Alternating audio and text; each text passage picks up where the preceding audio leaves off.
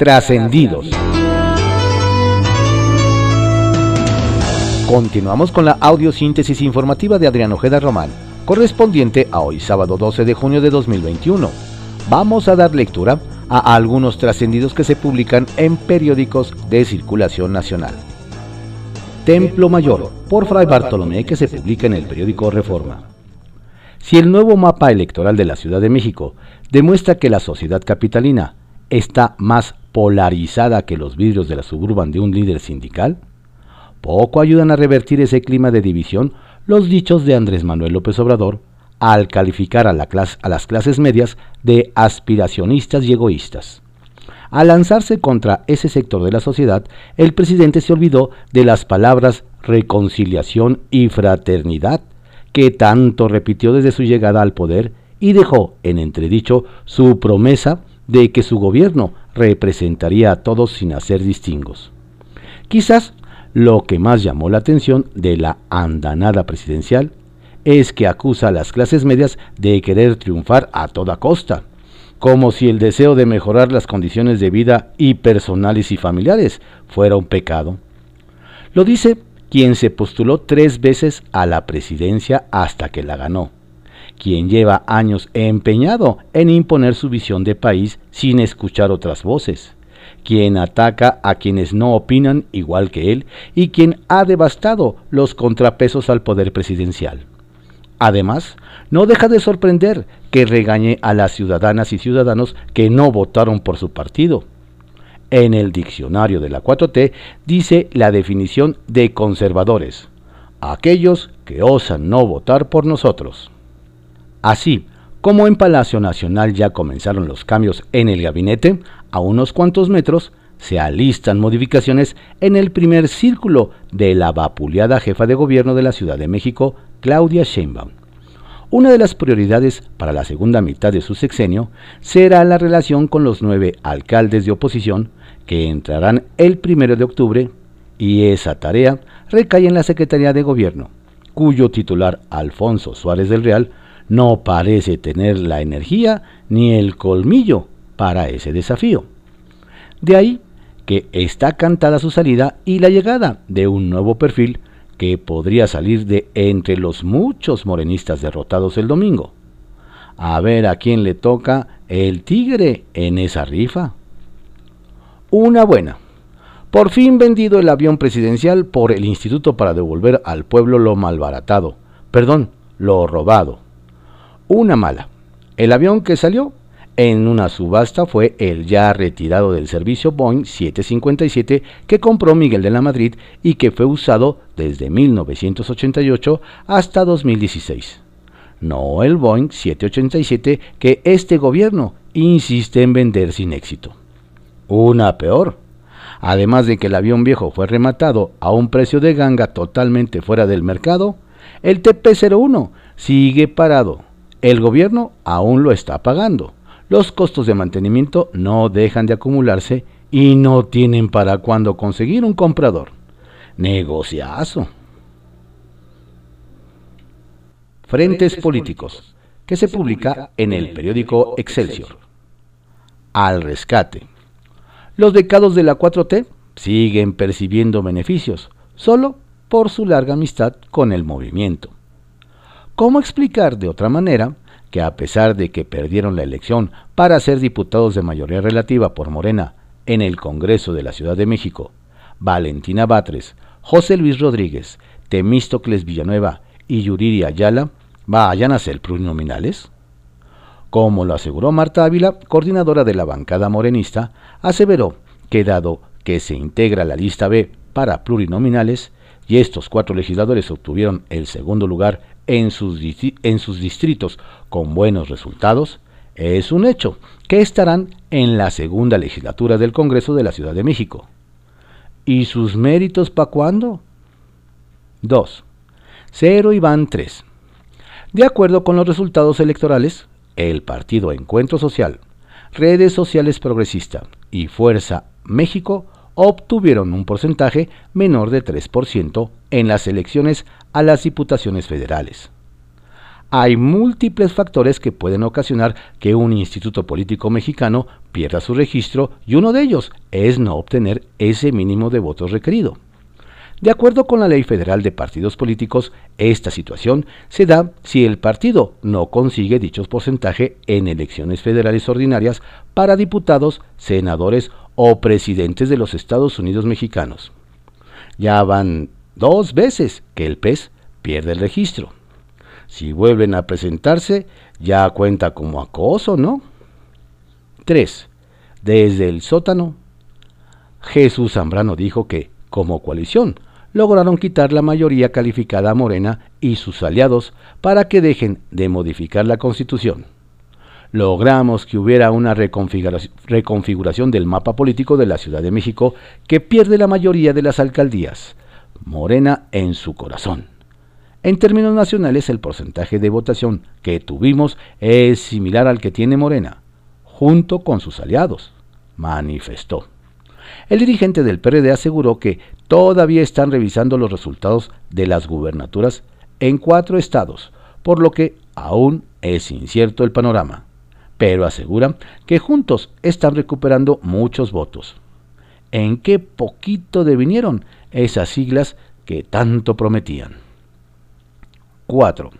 Suavecitos. Una vez pasados los comicios y su andanada de ataques, el coordinador de los diputados del PAN, Juan Carlos Romero Hicks, invitó al presidente López Obrador a tener una interlocución en unidad para trazar el camino de la recuperación de México. Al hablar en la tribuna de la Comisión Permanente del Congreso de la Unión, sostuvo que, tras las elecciones federales, Morena quedó como primera minoría y el PAN como segunda.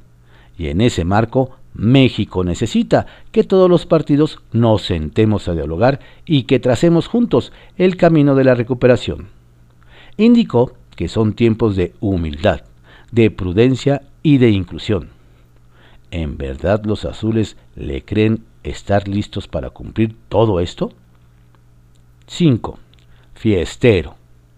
Nicasio Hernández, ex candidato a diputado federal por redes sociales progresistas, quien perdió la elección ante el candidato de Morena, reprochó al electorado del municipio de Santiago Matatlán, en Oaxaca, los seis votos recibidos en la contienda mientras se exhibe con una arma larga R-15 de uso exclusivo del ejército. A través de sus redes sociales, Hernández se dirige a esa municipalidad, conocida como la Cuna del Mezcal, asentada en el Distrito Federal 4, Tlacoluca de Matamoros. Ahora me doy cuenta mucha hipocresía.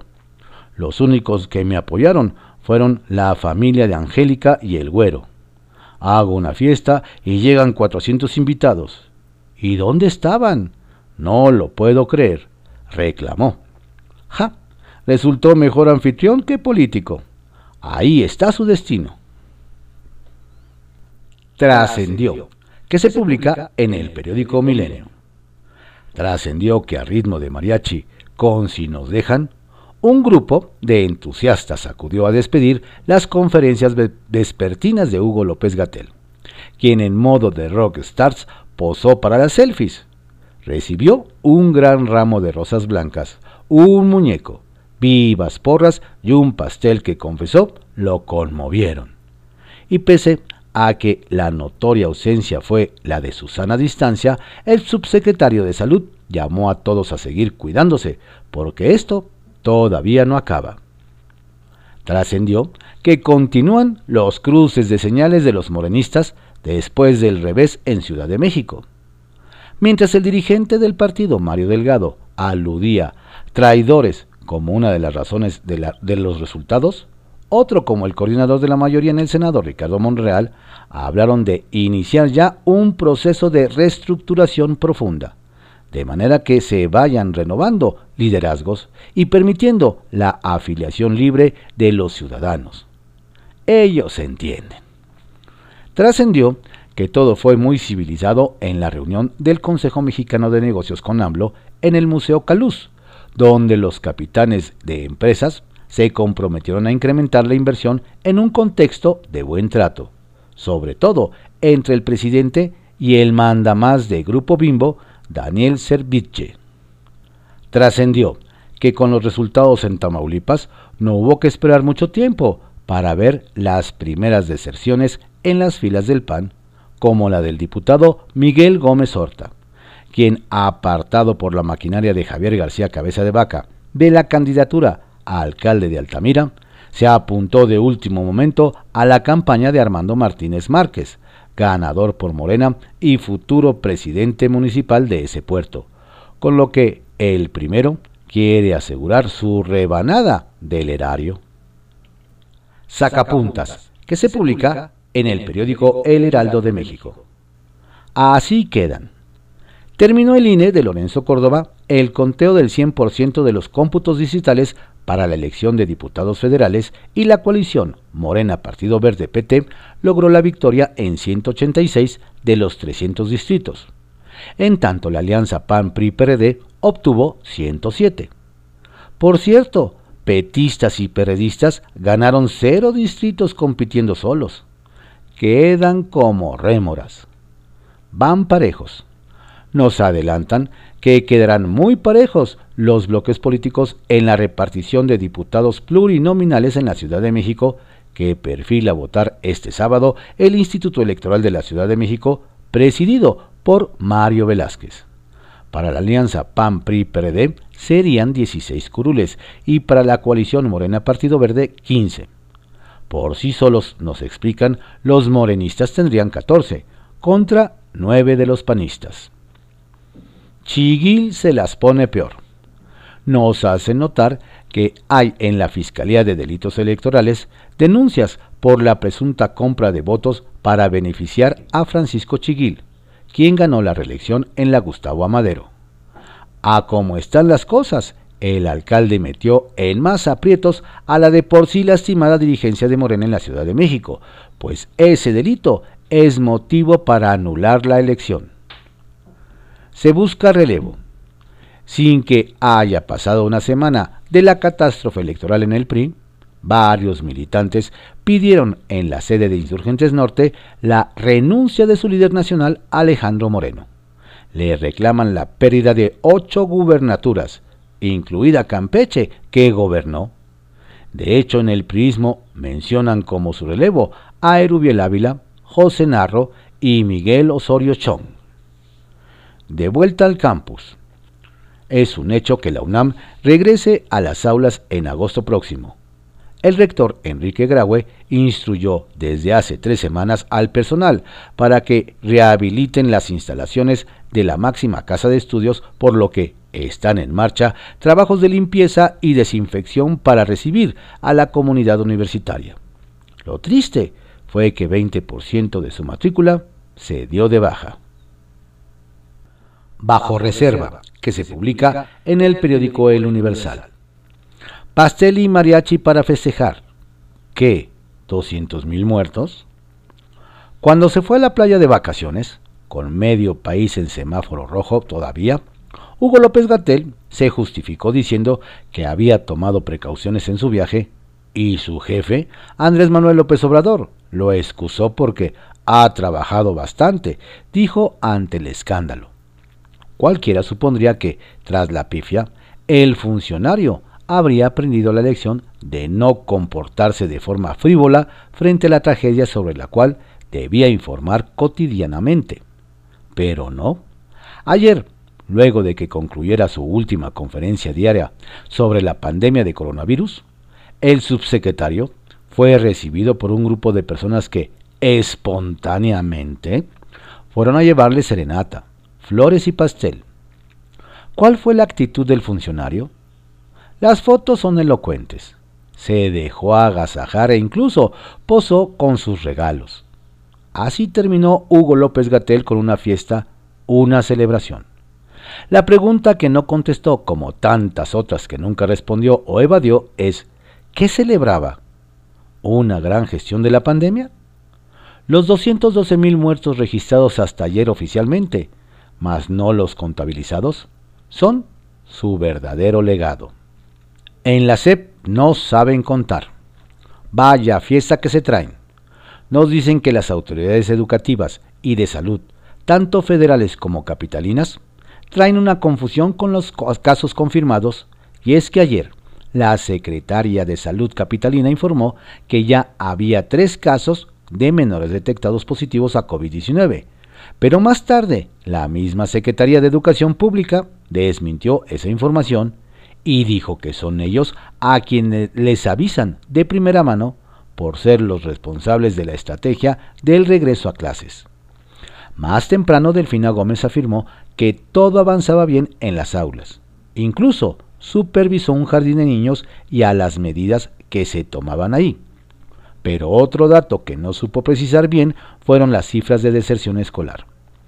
¿Habrá sido muy precipitado el regreso a las aulas? ¿Habrá más peleas por las cifras de casos positivos? Ya veremos cómo termina esta fiesta en la que sin duda el invitado que nadie quiere en su escuela y hogares es el SARS-CoV-2. Movimiento de Cloutier y Nieto. En medio de los rumores sobre posibles cambios en el gabinete de Andrés Manuel López Obrador, los cuales han sido adelantados por declaraciones del propio presidente, nos hacen ver que dos funcionarios con mucha cercanía a Palacio Nacional fueron comisionados como representantes del gobierno mexicano para encabezar una gira de trabajo por Guatemala. Hablamos de la secretaria de Economía, Tatiana Cloutier, y del titular de Inteligencia Financiera, Santiago Nieto, quienes sostuvieron reuniones con funcionarios de alto nivel del gobierno guatemalteco para desarrollar programas de integración económica, así como estrategias para combatir el tráfico de migrantes. La designación para este viaje de doña Tatiana y don Santiago se observa como una señal de los ajustes que podrían venir en los siguientes días. Pues mientras la primera suena para ocupar una cartera relacionada con la política interior, al segundo lo candidatean para asumir funciones relacionadas con la lucha contra el crimen.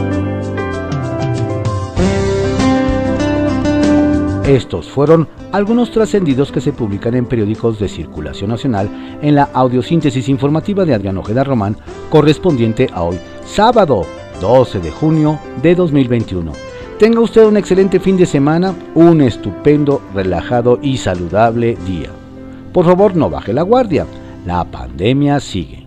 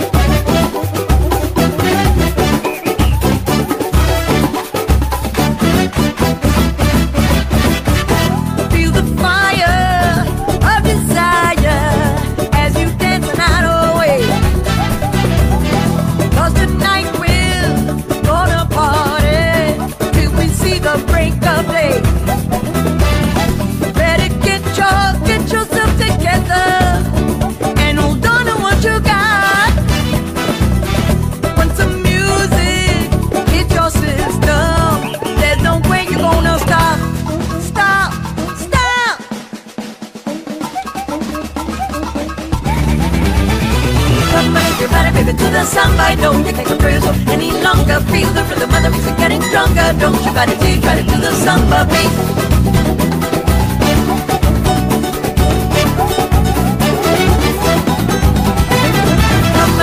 baby, to the samba. I know you can't control yourself any longer. Feel the rhythm of the music getting stronger. Don't you try to do, try to do the samba beat.